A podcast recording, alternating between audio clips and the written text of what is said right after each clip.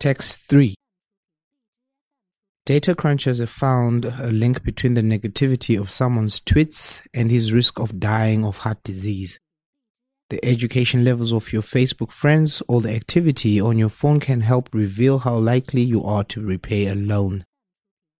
Money managers are seeking even more curiously through customers' digital lives. This is all part of an intensifying data arms race in finance, says Magda Ramada Sarasola from Willis Towers Watson, a consultancy which claims that no industry used more big data last year. Critics feared too much data crunching could actually increase financial exclusion.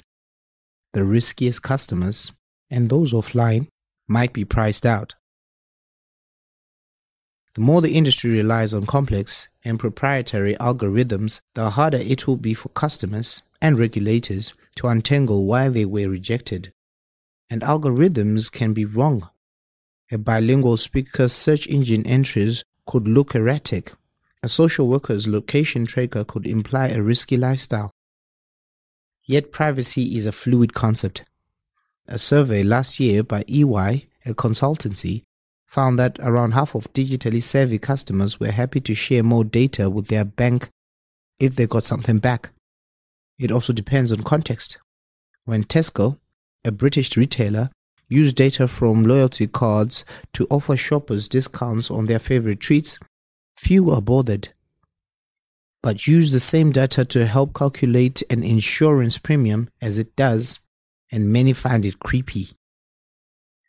Keeping customers happy is not about what is legal, but about what they think is off limits. People give uninformed consent to all sorts of things online, but users can feel tricked and spied on if they learn their data have been sold or used in unexpected ways. Retailers struggle with this too, but customers expect their bank to respect their privacy more, says Torsten Eistert from AT Kearney, a strategy firm. Regulators have a role to play, particularly in dealing with questions of discrimination and exclusion. If using someone's browsing history to exclude them from an offer for a cheap flight is okay, it is also reasonable to use those data to lock them out of health insurance. The European General Data Protection Regulation, which comes into force next year, covers privacy issues fairly comprehensively. It should help clarify the rules on handling personal data. Supervisors are slow, however, it is up to the industry to respond to customers' demands well before regulators require it.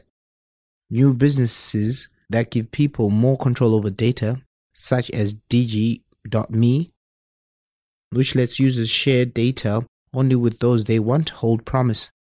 If such tools help users become their own data brokers, they may be willing to share more data with their mortgage lenders or insurers. But trust will truly be earned only if financial firms, old and new, get ahead of the game and start talking to customers about what's really going on behind their screens.